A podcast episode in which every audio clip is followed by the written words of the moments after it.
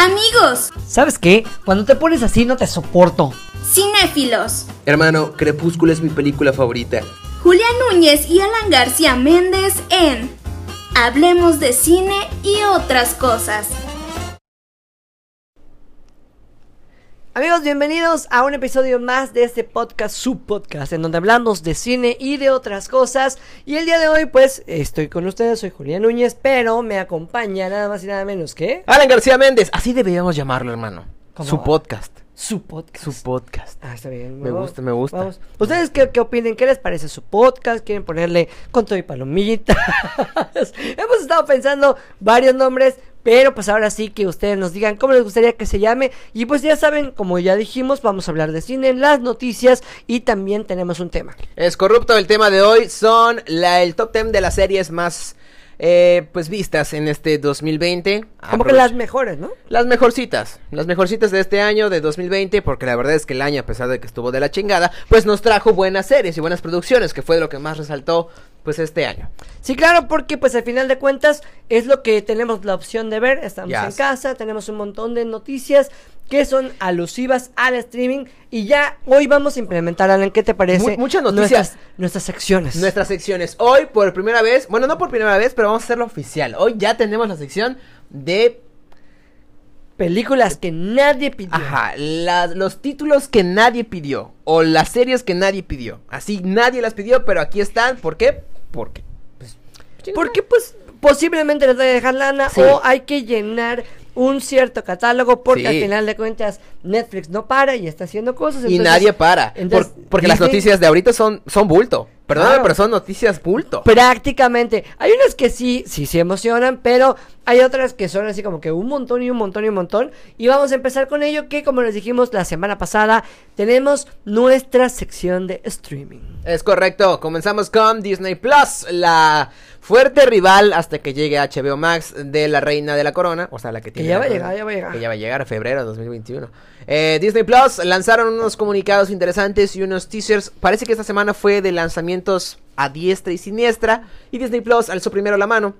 eh, con su versión, bueno, no su versión. Primero lanzaron lo que es como que su Comic Con casi casi. algo porque- así, porque y- y- pero se fue segmentando. Vamos a sacar primero Star Wars y luego sacamos eh, Marvel y las demás. Que con eso ya tenemos para casi casi media hora, pero vamos a sacar las más importantes. La primera noticia que yo así, ¿cuál? Mm, ya dos milero, noventero, de la parte que a mí me tocó ver de Star Wars, que ya era a partir del episodio 1, Ujú. y vimos creciendo a Anakin Skywalker. En este caso, hashtag me mojé cuando di, cuando vi la noticia de Hayden Christensen regresa como Darth Vader para la serie Obi-Wan Kenobi. Esto está increíble. Creo que es algo que todos pedíamos, pero que nadie como gritaba. O sea, en primer lugar, eh, Hayden se, se desajenó de la serie, se desajenó de Star Wars completamente por muchos años. Después de Jumper, como que desapareció del mapa. a mí me gusta mucho la película de Jumper, a pesar de que es una mala película.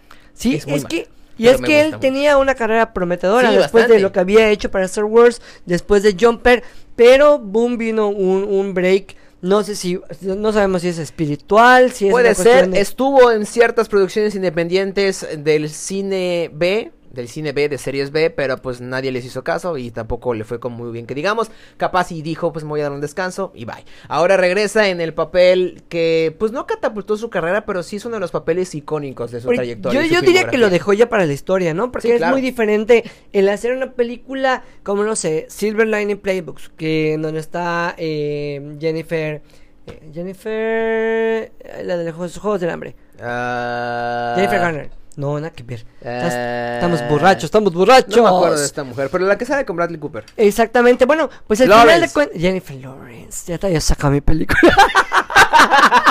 Ustedes no lo vieron, pero yo está grabando la película para darles el dato. Jennifer Lawrence. Y bueno, pues Jennifer Lawrence, por ejemplo, en este caso, es una muy buena película, etcétera, pero pues no es como que digas el personaje que en este caso Hayden sí lo tiene. Yes. Otro que se coló a ubicarse ya en la historia de Star Wars es Diego Luna y dentro de todo, porque fueron más de 10 series confirmadas y entre ellos películas por Disney Plus, que pues está ya la de Andor. Andor que contará las aventuras de este forastero espacial en el universo de Star Wars. No, no me refiero al Mandalorian, me refiero a la, a la Ah. serie de Te Andor, refieres al Mandalorian latino. al Mandalorian 2. Eso me preocupa, porque de Mandalorian dejó la vara muy alta, la neta, en producción y en historia y en todo. Me preocupa que vayan a hacer otra serie de otro man forastero. Obviamente eso es una precuela de, de, de, de, de- Rogue One y sí complementa bien el universo de Star Wars, pero me preocupa mucho que no funcione. Y más No, porque a mí lo que me preocupa es esta de The Droid Story. ¿Qué onda con los que va- C-3PO y eh, R2D2 R2D2. van a tener su serie, van a tener por allá?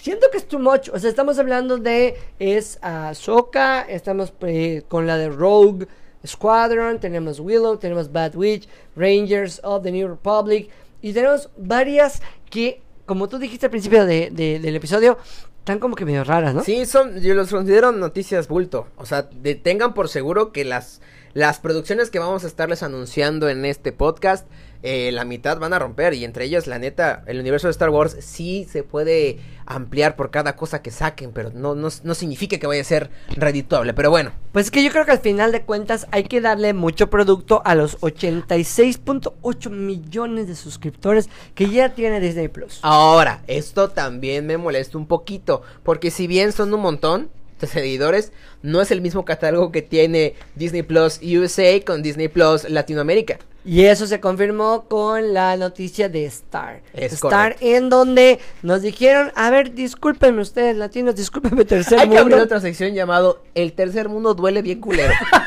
me duele ser del tercer Así mundo. de, coño, hay una gran sección, coño Disney. es que al final de cuentas nos dijeron, ¿te acuerdas cuando lanzaron la propuesta que era Star, que ya es lo que habíamos dicho que es Fox, después Hulu con todo y eh, lo iba a incluir con- junto con ESPN, pero resulta que en Latinoamérica no, o sea que sí, hashtag Dios nos odia. Dios los odia, ya no pedí nacer en Latinoamérica. Star va a ser un servicio de streaming aparte. O sea, tú vas a tener que contratar Star de manera mensual o anual, todavía no se sabe, para poder disfrutar de pues todo el catálogo que va a incluir las series que tenía Fox, películas independientes, producciones originales y series, películas y también deportes de ESPN. O sea, para complementarlo vas a acabar pagando un poquito más que tal vez que Netflix, porque en este caso pues tampoco Hulu te lo incluye. Claro, y recalcamos esto, solo en Latinoamérica. Porque Star va a ser una sección en Disney USA, pero aquí en Latinoamérica va a ser un servicio aparte. Chale. Pero una de las cosas Big que... chale, es un big chale. Pero bueno, dentro de los no tan chale, es que hay una cosa que sí me gustó mucho, que como decía Alan al principio, pues una de las de las buenas cosas que dieron fue todas las probaditas que tenemos de Marvel. Sí, a pesar de que nos estamos quejando de Disney Plus, vamos a contratarlo, por supuesto que sí, porque Claro. estamos esperando mucho las producciones del universo cinematográfico de Marvel y también de Mandalorian, no les voy a mentir. Eh, hoy Disney... Vamos a empezar de la peor a la mejor. ¿De la peor? De la peor a la mejor. Loki. Loki. Loki, No, no me encantó. manches. No sé si ustedes cuando escuchen esto ya lo habrán visto. El teaser salió el día de hoy que lo estamos grabando, que es jueves. Pero, pues, no me emocionó y veo que tiene buena producción. Creo que es una propuesta que se ha visto opacada por las otras producciones. Yo creo que Loki, la serie de Loki, es una serie, uno, que se tardó mucho en hacer, dos, que no se habló muchísimo de, y tres, dentro del mar de, de teasers y adelantos que sacaron, es la que menos destaca. Ojo, el teaser, el trailer, no es malo. Y tiene varias referencias a Igual los es cómics. porque tal vez no es de tan superhéroe, me. Exactamente, pero yo creo que ese eh, Loki es un ejemplo perfecto de lo que puede hacer un buen producto. No quiere decir que es una buena serie, sino que es un buen producto para vender. Como lo es Baby Yoda, como lo es BB-8, como lo es otros productos. Creo que Loki cae en este en este catálogo. Pero la que sí me gustó bastante fue el first look, o la, la primera vista que tuvimos de What If. El What If, que en los cómics es una serie de historias de qué hubiese pasado si las historias que nosotros conocemos de Marvel se contaran de diferente manera. En el teaser pudimos ver eh, que Star-Lord iba a ser T'Challa. Tal cual. Vimos Que está Captain. ¿Cómo, ¿Cómo se llama? ¿Es Captain British? ¿O Lo- ca- o Britain, algo Ajá. así le podremos ver. Esta chica... eh, la gente Carter? La gente Carter eh, es la que se va a convertir En en, la la, capitana capitana, británica. británica. Algo así. O algo por el así. estilo. Hay historias interesantes. Hay que recalcar que la, los actores, eh, los actores que interpretaron a estos personajes en el universo cinematográfico de Marvel, le dan voz a los que vamos a ver en este proyecto. Y que también le dan imagen. es, es correcto. En este proyecto que es animado por computadora. Y eso me gustó bastante, me gustó el hecho de verlo porque, por ejemplo, a mucha gente le hizo mucho ruido que en el videojuego de Spider-Man le cambiaron la cara. Sí. Le cambiaron la cara. Acá, pues estás viendo una eh, animación, pero estás viendo los mismos que viste en Endgame y en todas, todo lo que viene siendo el universo cinematográfico de Marvel. Entonces eso está chido. Es y correcto. ya para finalizar, creo que la que más nos gustó, que es la de... The Falcon and the Winter Soldier. Es la serie que quiero ver de Disney Plus, independientemente del Mandalorian, porque a la Mandalorian la vi en otra plataforma. Lo siento No, mucho. lo siento mucho.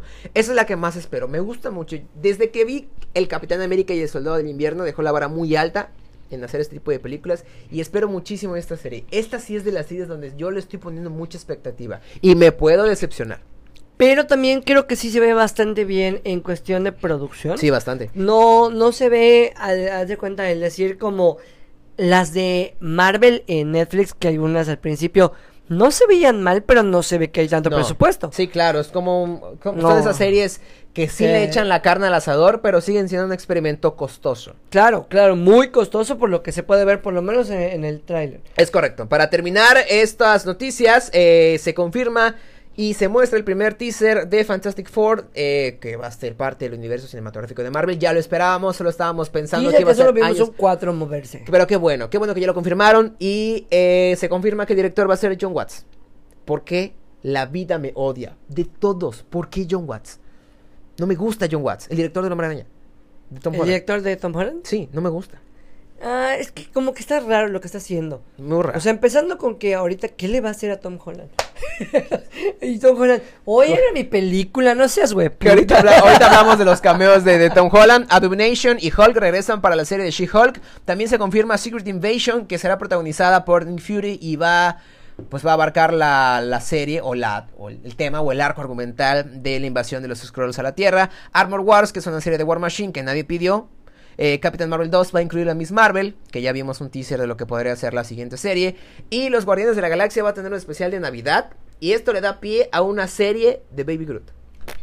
Bueno, es que al final de cuentas, como les dijimos, yo creo que son demasiadas cosas para la misma plataforma, entonces prácticamente va a estar peleando con ella misma. Bastante. Sin embargo, pues tú al contratarlo tendrás la opción de ver la que tú quieras y nos gustaría que cuando se estrene por lo pronto, la que vamos a ver primero es WandaVision, que es el 15. La neta, lo, lo que sí me sorprendió es lo de Ant-Man and the Wasp Quantum Mania, que va a introducir a Kang y va. eh, van a reinterpretar el papel de Cassie Lang, que es la hija de Scott Lang.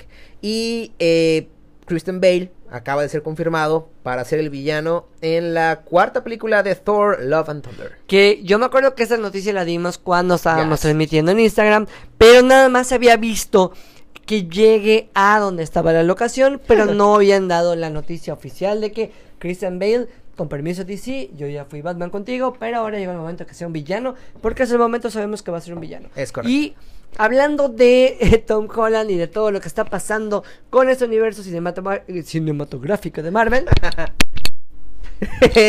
se confirma. Bueno, yo no creo que sea una confirmación, la neta. Yo creo que todavía se está tomando como un rumor. A mí me molesta un poquito porque no se ha confirmado absolutamente nada. Y ya por el hecho de que un personaje haya confirmado su aparición en la tercera película de Spider-Man, significa que ya es un Spider-Verse. Claro, O sea, que sí, en este caso pues ya son dos. Claro. Estábamos hablando de Jamie Foxx, que ya lo habíamos mencionado anteriormente, y esta vez Alfred Molina está confirmado. Es Entonces, las noticias en Twitter, todo el mundo empezó a publicar de que William Dafoe de seguro va a estar por allá, de que Kristen Dunst va a regresar como Mary Jane, y que, que tal Andrew vez... Garfield está ahí con Emma Watson. Emma Stone. Emma Stone, Emma Watson. Emma Watson, llámame. Emma Stone.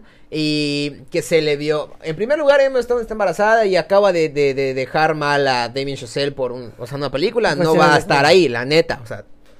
Dos. ¿Para qué me matas, estúpida? Tobey Maguire fue visto, fue visto, fue visto, fue visto en otra producción. En en otra producción... otra para- producción que no tiene nada que ver con Spider-Man 3. No, pues al final de cuentas, yo creo que en donde está el nombre que está sonando bastante es Charlie Cox. Es correcto. Charlie Cox, que acaba de ser confirmado. Sale tu lágrima. Oigan, ah, descuento rapidísimo. Les contamos. Hace ¿Pero puedes unos- pronunciarlo bien? Sí, hace unos días se liberó oficialmente los derechos de que Netflix tenía del personaje de Daredevil, de Jessica Jones, de Iron Fist y de eh, no me acuerdo del otro man, de Luke Cage. ¿Para qué? Para que Marvel Studios pueda hacer y producir series originales. Ahora bien, dentro de todo este eh, rumor, mar de rumores de la tercera parte de La Hombre Araña, eh, Charlie Cox ahora podría volver a interpretar a Matt Murdock, o sea, Daredevil, en la tercera película del Hombre Araña. Ahora bien, esto forma parte de todo este mar de rumores que así, cosa que se libera, va a estar en el Hombre Araña. Pues ya con todos los rumores que va a haber en este Spider-Man 3, literalmente le van a quedar como 5 minutos a Tom Holland de pantalla. La verdad.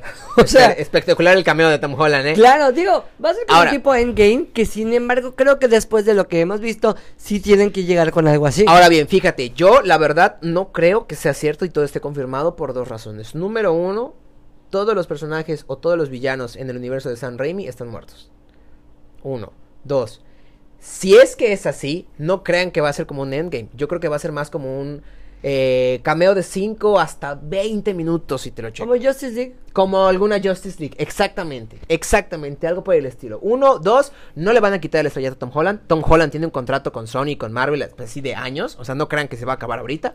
Entonces, eh, todavía hay, hay, habría que ver qué, qué más tienen para nosotros, pero no.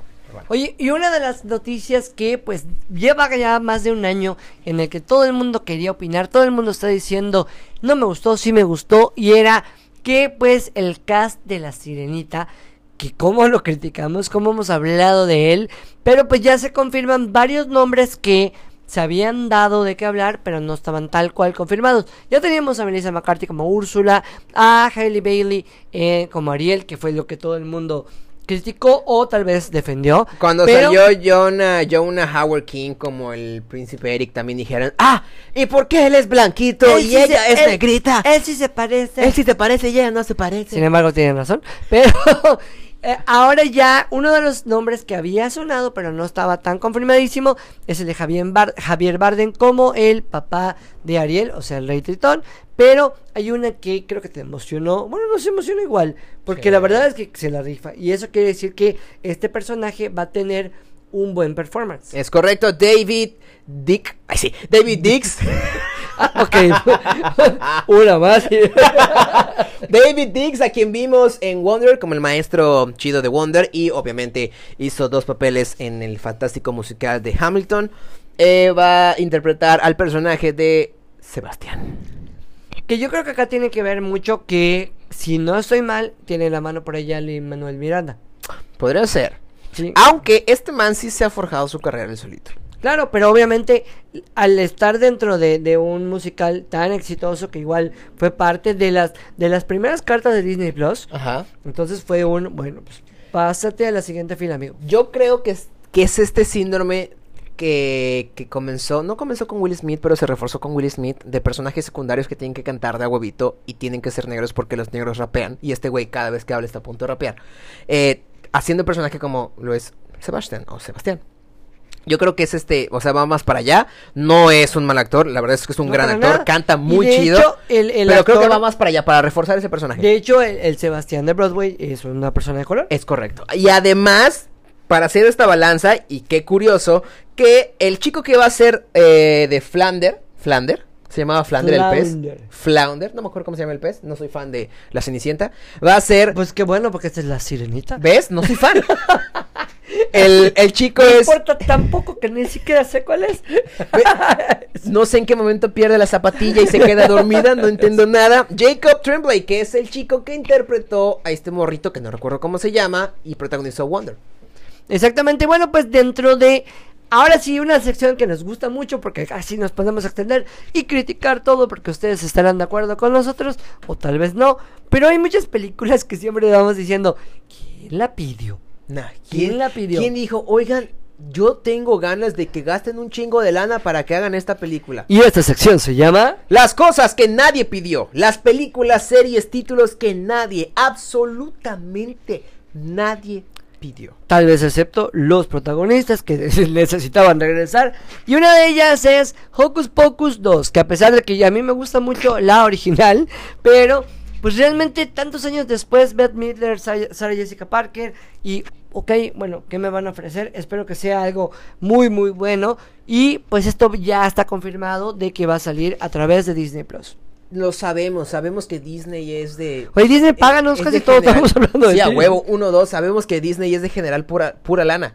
Lo sabemos, estamos conscientes. Y Hocus Pocus 2 es el ejemplo perfecto, porque cuando salió la película eh, fue una caca. Se fue haciendo famosa con los años. Y ahora, ay, ahora ya que es famosa, vamos a hacer una 2. Para que sea igual de caca cuando salga. Y pues en el 2040, pues ya hagamos la 3. Y es que prácticamente toda- todas las noticias que dieron ahorita son de la, de la 2. Por ejemplo, Encantada 2, que esta ya la habíamos escuchado, pero ya oficialmente se confirma que Amy Adams, que fue Giselle, va a regresar en su papel. Ahora bien, en este punto de la existencia, yo ya no quiero una Encantada 2. Ya pasaron un chingo de tiempo, o sea, un chingo de años, ya pasó mucho tiempo, ya no, ya no canto.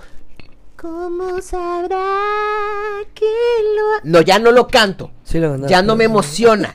Antes Ahora, sí, sí ya no me emociona, ya no la Pero quiero en mi te vida. Eso ya, es otra cosa. Ajá, la canto cuando me baño, pero ya no, o sea, ya no la canto con la mis- el mismo fulgor y emoción, ya no la necesito en mi vida, ¿para es qué lo la mismo de ahora? Hocus Pocus, exactamente, tantos años después, que tal vez para un público nuevo, pero sí tendrían que agarrarlo nuevamente. Y lo mismo viene el ya, por favor, dejen descansar a la era de hielo. Deja- déjate que dejen descansar. Ya no tienen que sacarle a la era de hielo. La era de hielo debió de, haberse acabado, creo que en la 2. En la Hasta en la 3 te lo paso. Pero ya, chole, con la era de hielo. Ya. Y Y no tengo nada más que decir de la era de claro, hielo. ya ya, con ¿no? eso, porque se confirmó que Disney Plus va a agregar a toda la saga que tenemos de la era de hielo. Ice Age Adventures of Buck Wild, ¿ok? Que pues, el personaje de Buck va a estar obviamente como protagonista de esta película. Y bueno, de hecho es una serie. Sí, una un serie spin-off. Pero es como la. Bueno, no es como los pingüinos de Madagascar, porque los pingüinos de Madagascar sí fueron como. O sea, sí tuvieron su. Es su como que le sacaran ahorita, tomando el ejemplo de Madagascar, que ya tuvo su serie, El Rey Julian, y tuvo su éxito, los pingüinos tuvieron su serie, que sacan ahorita la serie de Melmat. Por ejemplo. ya, eso- qué padre, gracias. ¿no? Es que bueno, pero bueno. Y ya para finalizar, tenemos la quinta entrega de alguien que ya está muy grande, señor, pero muchísimas gracias, que es la película de... Indiana Jones. No, ¿por qué no dejan morir a esas franquicias en paz?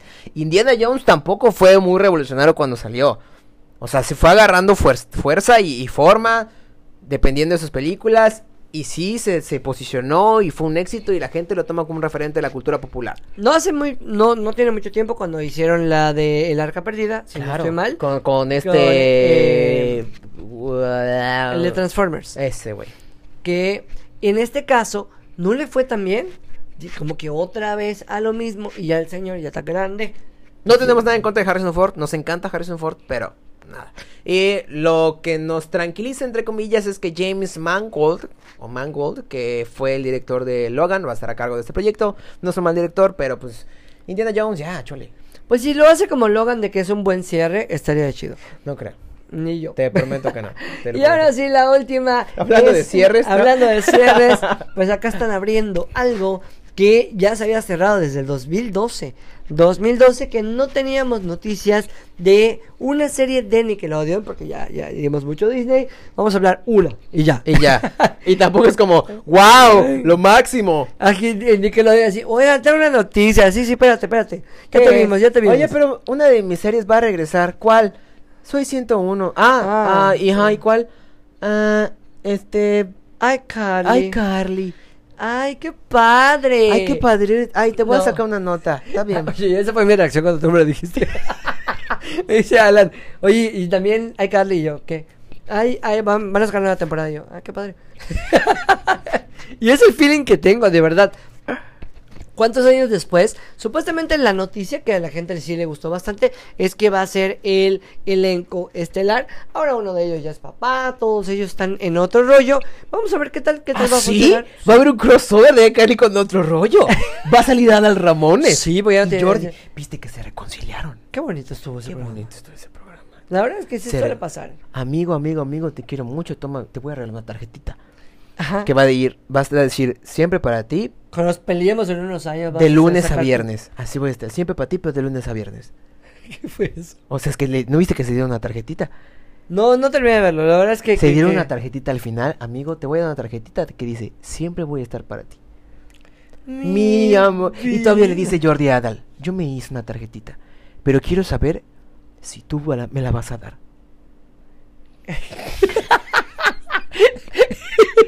Ustedes disculparán este breve cultural, pero pues es que eso Por eso te digo, te voy a dar tarjetita, pero pues de lunes a viernes. Dale, dale, no, pues sí. Sábado y domingo, pues cada quien hace lo que quiera. Bueno, No es cierto, sí. también nos vemos fines de semana, güey. Oye, pues esta fue la última, la última noticia y llegó el momento de hablar un poquito largo y tendido de una de las cosas que a mí siempre me gusta hablar, que son series, pero esta vez fueron las mejores series de el 2020. Vamos a dar nosotros nuestra opinión, nuestra perspectiva, de acuerdo a reviews de la crítica, Claro. de acuerdo al rating que tuvieron, al Claro. ranking general que tuvieron y también a simple y sencillamente nuestros juegos. Es, eh, es correcto, y creo que es el, el- el- el- argumento más importante que tenemos ahí colgados. Gracias, buenas Es- noches. es- me gustó, te lo voy a recomendar. Ojo, antes de decir este top, vamos a comenzar del 10 al 1. No signifique que todas las hayamos visto, pero estamos de acuerdo por la cuestión de las producciones, del cast, de eh, la fanaticada que hay detrás. Cuando etcétera, digas algunas, etcétera. yo voy a decir unas en las que yo tal vez, como no las vi tal cual, es la que yo pondría en su lugar. Pero nos complementamos porque hay unas que hemos visto, o sea, que tú has visto y yo no, y yo sí, tú no, le, le, le. Claro, pero por ejemplo acá siempre diríamos el yo hubiera metido, como lo hemos hecho con los dos podcasts anteriores. Es correcto. Muy bien. Y bueno, ¿cuál sería la número 10 para ti? La número 10, ¿cuál sería para mí o cuál es? ¿Cuál sería? La número 10 para mí, yo creo que si hubiese metido este año... Fíjate que yo hubiese metido Stranger Things. Mm, Tal vez no en el top, pero sí dentro de las 10. Tal vez a mi número 10. Es que al final de cuentas Stranger Things, como lo hemos dicho, ha sido bastante consistente, ha mejorado y ha, bueno, déjate de mejorado, ha mantenido el mismo nivel. Hemos dicho, lo hemos dicho bien. Ha evolucionado. Es una serie que a pesar de que... Es una serie que comenzó con un cast muy pequeño, o sea, muy joven. Y el cast obviamente madura, porque los agarran a una edad donde crecen así. Eh, han sabido evolucionar con sus protagonistas. Entonces eso es muy bueno. y para Mira, a reconocer. nivel general, la número 10 es The Crown. Todo el mundo que ha posteado acerca de The Crown dicen que es maravillosa. La cuestión de las actuaciones, cómo se parecen. Inclusive el mismo, eh, el- bueno, lo- la reina mandó a decir, a ver, pongan allá una, una especificación que esto no es basado en la vida real, porque no soy tan hueputa. Sí, oye, o sea, o sea, sí la maté, pero no la maté. Ajá. Sí es mi hermana, pero no. Ajá. O sea, sí se chingaron a mí, pero no, no era mí. No, entonces, al final de cuentas, esta siempre ha tenido, inclusive eh, ha tenido premios y es una de las series más consistentes. Es correcto. A cuestión personal, yo hubiera metido allá entre un empate entre Cobra Kai y, aunque me apedrees, hay una serie española que al público juvenil nos gusta, que se llama Élite. Sí, puede ser, fue de lo más visto. La neta, también entraría en el top 10. Pero creo que es de lo más visto. O sea, Comercial. eso. Uno, dos, Latinoamérica. Mm, no, Élite sí fue a nivel hasta Estados Ah, pero- pero Unidos. porque y se hizo en todo. España y O sea, todo, hasta, pero- hasta Lía Michelle publicaba de, ay, yo quiero verla. Ese- Michelle. Pues sí, Lía Michelle. La la menos de Glee. chismosa de todo Hollywood. pero al final de cuentas, creo que eh, quitando nuestros posibles, se queda en el número 10 de Crown. Y con una serie que se ha eh, sabido mantener, las series basadas en hechos reales eh, son muy difíciles de, de mantener al público y dejarnos así al filo de la butaca. Ya sé qué serie metería. ¿Cuál? Blinky, Blinky Pickers o Blinky Pikers. Pinky Blinders. Esa, Pinky Blinders, que Creo- fue muy mencionada, también es una bomba, la gente la ama, yo también la metería en ese top. Este, The Crown ha sido una serie que ha evolucionado muy bien y que ha mantenido a su fanaticada a la expectativa de la siguiente temporada y pues es muy bien, la neta muy bien que haya estado dentro del top 10. Y una que estamos totalmente de acuerdo, que se lleva la número 9. Bueno, tal vez Alan, porque pues, le gusta Henry Cavill, va a decir que yo lo hubiera puesto un poquito antes, pero Yo lo hubiese puesto un poquito antes, como en el 1. como mi corazón. Como mi corazón. pero esta es The Witcher. Yo estoy de acuerdo en ponerla en ese lugar. Tiene una buena producción, tiene buenos actores, Ok, pero eh, bueno, tú, tú, tú continúa, tú continúa cantándolo mientras yo digo mi opinión.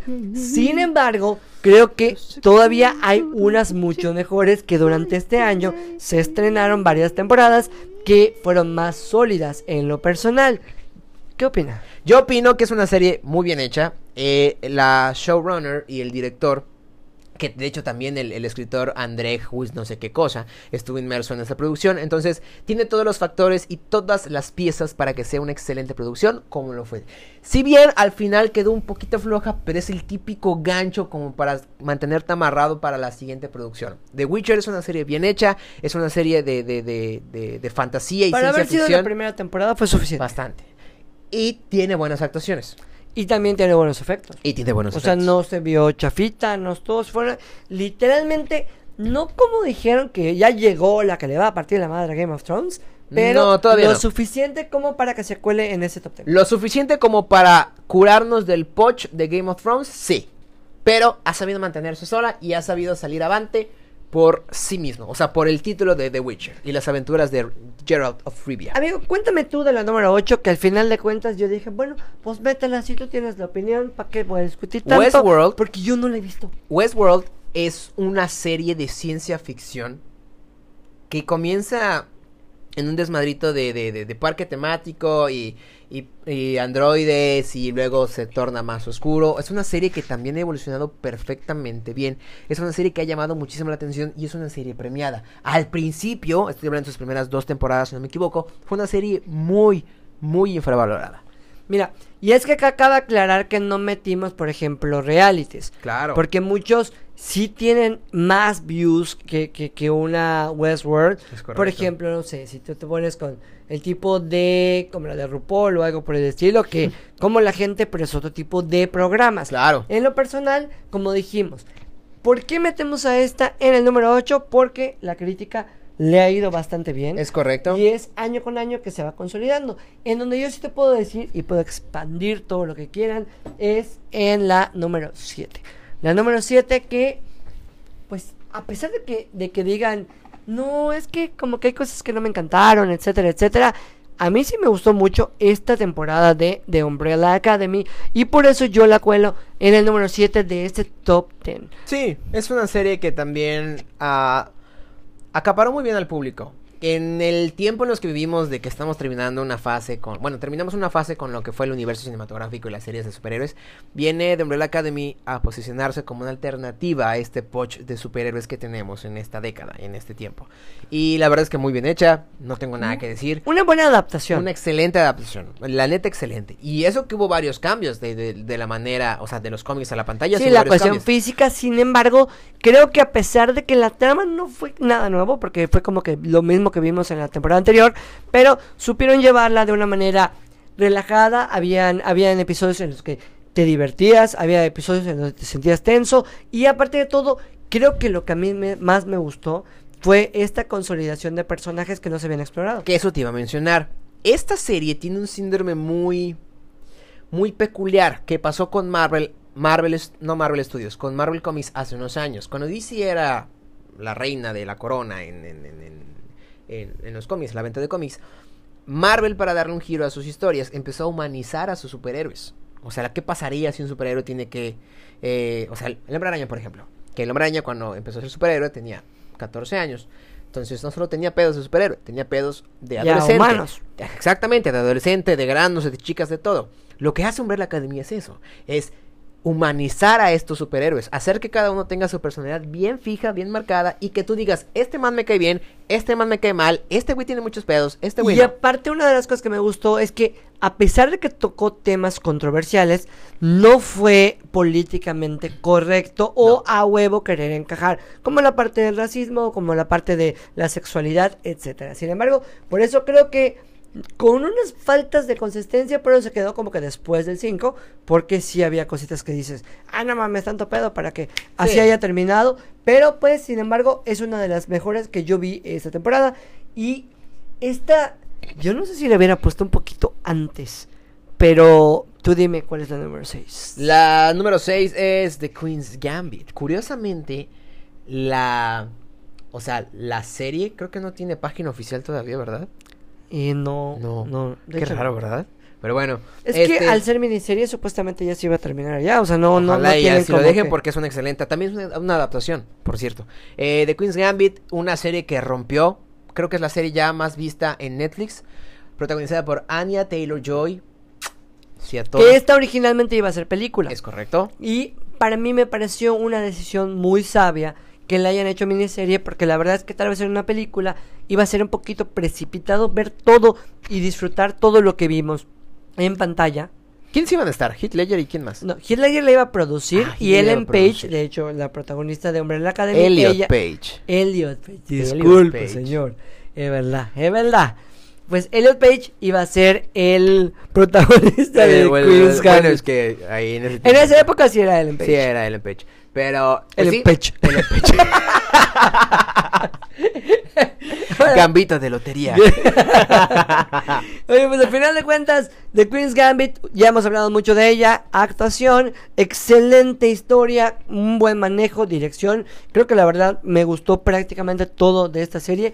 Inclusive cuando hicimos la reseña no tuvimos mucho que decir en contra, todo fue a favor. Por eso se queda en la número 6, porque ahora vienen los putazos.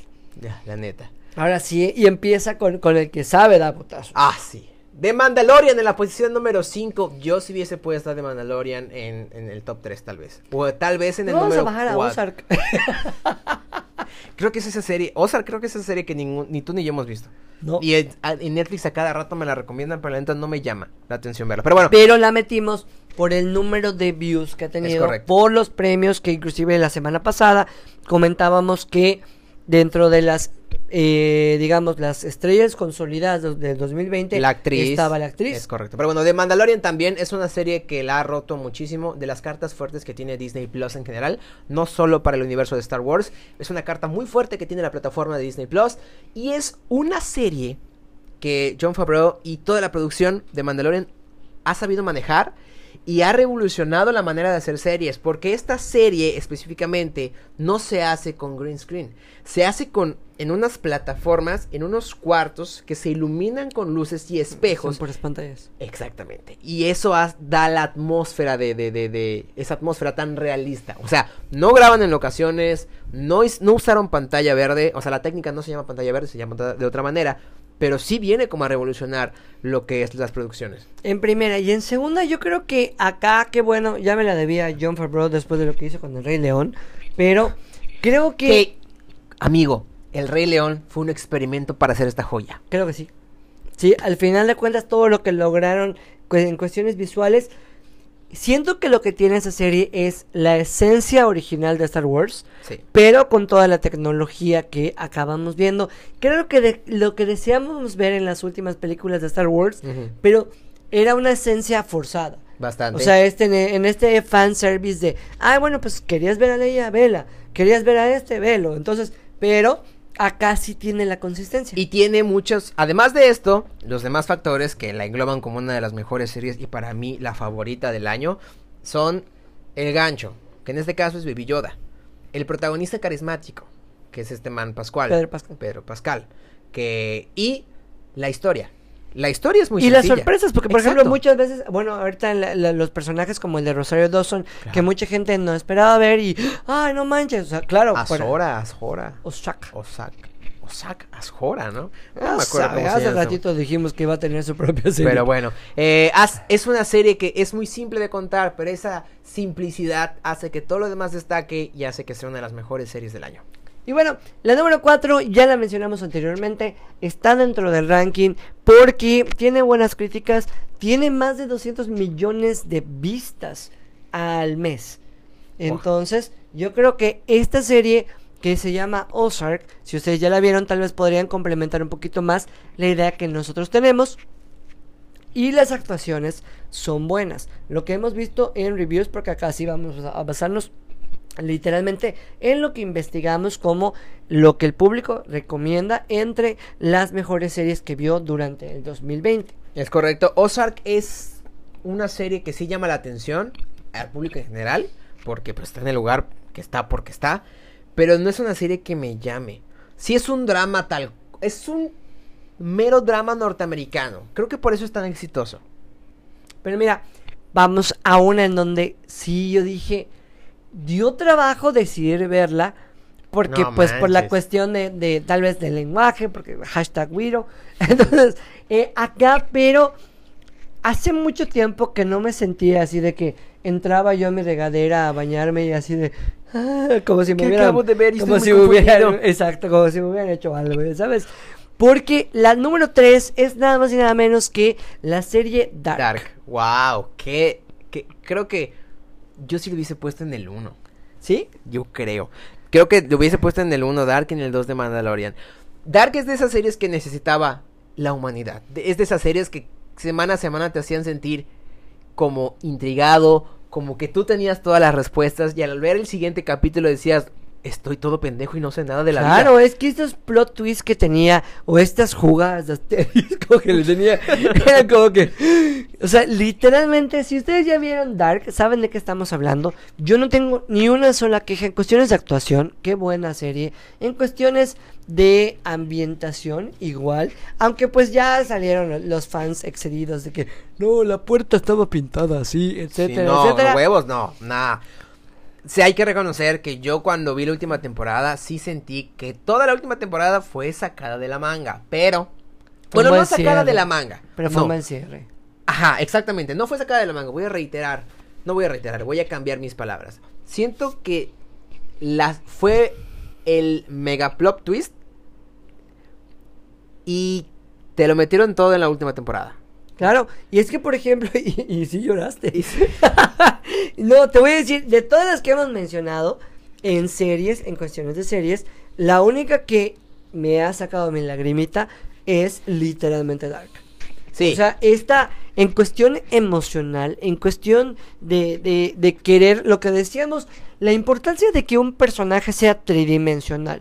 Cuando es un personaje tridimensional, que no solo es flat, tal cual, de que, ah, el personaje es así porque es así y te lo chutas por esto. No, acá, realmente cuando tú veías un Mikkel, cuando veías el crecimiento, cuando veías el por qué, tú lo, lo sentías y literalmente tenías una empatía o le tenías un coraje o le tenías algo a ese personaje. Y creo que a mí en lo personal, Dark logró eso que hace mucho tiempo series no lo hacían. Además, fue una excelente elección de cast. O sea, estamos hablando de una serie que, que Físicamente. físicamente no manches. O sea, estamos hablando de una serie que trata de viajes en el tiempo. O sea, que ves, ves personificaciones de presente, pasado y futuro de la misma persona.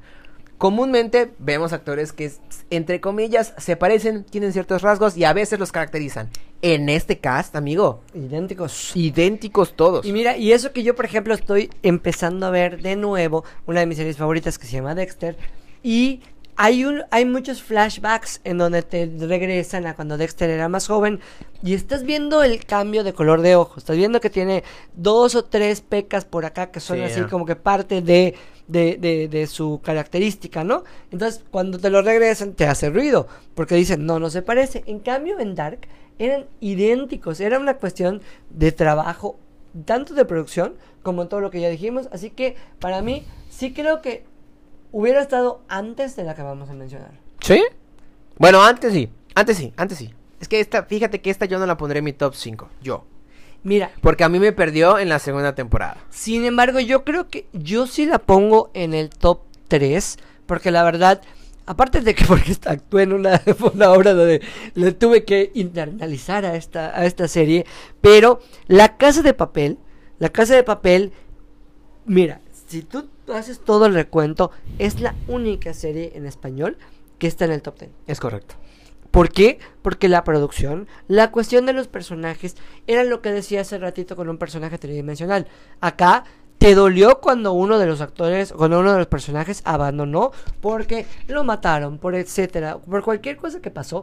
Pero aparte, en cuestión de producción, Sí, No, se, la volaron. se la volaron, muy Desde la primera temporada. Y eso es- eso es lo- esos son. Eh, la Casa de Papel, la temporada 1, es de esas series que llamamos un experimento. Que puede ser muy costoso. Pero o lo van a amar o lo van a odiar. que originalmente Netflix lo dividió porque era una sola temporada y las dos temporadas que nosotros vimos fue una división. Y Netflix salvó esta franquicia, porque la franquicia ya había fracasado en España. Netflix fue quien adoptó y arropó la casa de papel, la hizo suya y la hizo el hitazo y bomba que fue. Porque al grado que un Stephen King haya dicho, ¿saben qué? Esta es la serie. Y hasta le hicieron llegar su, su máscara y todo. Y hasta le pusieron su nombre Sí. de, que creo que era Boston, si no me equivoco, es de acuerdo al lugar en donde naciste, ¿no? Y al final de cuentas, la casa de papel, todo el que la ha visto, todo el que la ha visto, hay, hay como que dos vertientes. O la amas, o dices, ay, no era tan buena como decía, porque toda la gente había dicho, no manches, es la serie. Es correcto. Entonces, tus expectativas son tan altas que pues no te acaba llenando tanto. Mira, la número uno, yo sí estoy muy de acuerdo con que esta haya sido la mejor serie del 2020. Yo. Yo no lo sé. La neta no lo sé. Pero no voy a negar que fue una serie que también. eh, Por, por, eh, por la época en la que vivimos, por las alternativas de, de series eh, de superhéroes que pueden. Pero es una serie de superhéroes de verdad. O sea, literalmente lo Sí. que te proyectan, como habíamos dicho, esta parte de que Marvel empezó a explorar el qué pasaría si tuvieras, cuál es el sentimiento de verdad de Spider-Man. Acá te lo muestran. Es correcto. Acá te muestran que un, se- un superhéroe puede ser bueno, puede ser un hijo de la chingada, como Homelander, que al final de cuentas, los personajes que tú ves, que eh, obviamente es la parodia en estas dos temporadas de lo que hemos visto En la Liga de la en. Liga de la Justicia. Es. Acá sí te lo ponen y es, ay, no mames, o sea, visualmente es muy atractiva. Los actores son buenos, la historia es bastante consistente. Entonces creo que sí para mí es una de las mejores series, aparte de que dijo, con permiso, acá está Amazon, oigan, sí, gracias Disney, gracias Netflix. Claro. Pero también te puedo dar una serie de muy buena calidad. Es correcto. La número uno, The Boys, que, como ya lo dijo Julián, es una sátira basada en cómics, que no recuerdo si era de Vértigo o era de Black Horse. Basada eh, en la sátira de lo que es la Liga de la Justicia. ¿Qué pasaría si de verdad los superhéroes existieran en el mundo real? Son comerciales, este, se venden playeras, se venden... O sea, es Sí, una... al nivel social media, eso me gustó mucho cómo le adaptaron a la época normal de- del nivel social media, a la parte humana y a la parte rara, porque ves hasta un superhéroe en la que, que su superpoder es que tiene una señora riata literalmente, y ese es su superpoder. Porque tiene Ah, una yeguada. o sea, Pero eh, The, The Boys entra en este catálogo, como lo mencionamos con The Umbrella Academy. Es. Creo que fue el momento idóneo para sacar estas series. Porque teníamos el pochito de Marvel Studios. Y Marvel y DC habían puesto una especie de estereotipo y o prototipo de lo que puede ser un superhéroe en el cine. Y viene The Boys y viene Umbrella Academy. Pues a. A decirte, mira, no, todo es a- bueno. También está. estas no solo son. Rockstar, también los Rockstar tienen su parte mala. Y eso es bueno porque también atrae y acapara público nuevo para la sección de los cómics, que yo no me canso de decir que este tipo de series que son muy exitosas son basados en cómics. Y al final de cuentas, amigos, ustedes van a decidir cuál es la mejor serie. Estas son las que, de acuerdo al análisis que hicimos, son nuestro top 10. Nos gustaría que ustedes compartan este podcast y que también nos compartan en nuestras redes sociales qué opinan. Si estuvieron de acuerdo con esto, igual. ¿Cuál de las noticias que mencionamos les emociona, así como a nosotros? Y Ahora sí que cada semana vamos a estar subiendo un podcast, un episodio nuevo y que nos digan qué les gustaría que nosotros abordemos. Es correcto. Cualquier avión. Podemos abordar cualquier avión, Estás cansado. cualquier ¿eh? autobús. Ustedes digan y nosotros lo abordamos. Que digan nombre y dirección y nosotros la abordamos. Tú manda paga y yo lo, y yo lo abordo. Oigan, queridos, muchas gracias por escuchar este podcast. Nos escuchamos la siguiente semana eh, a través de pues este canal. Suscríbanse, no sean malitos, compartan este este audio, este podcast y no se pierdan de todos los episodios de Hablemos de Cine y otras cosas, pues en este mismo pues channel. Exactamente, nos vemos en Spotify, también estamos en Anchor y lo importante es que ustedes poco a poco vayan escuchando y vayan sintiendo esta pasión por el séptimo arte y por todas las series y todo lo que hablamos en su podcast. Llegó el momento de que nos despidamos. Ahora sí, arroba Julián Núñez MX y arroba Alan García Méndez en redes sociales. Síganos, se van a con- encontrar cosas chidas. Somos muy buenas personas y caemos bien a la gente. Bye bye.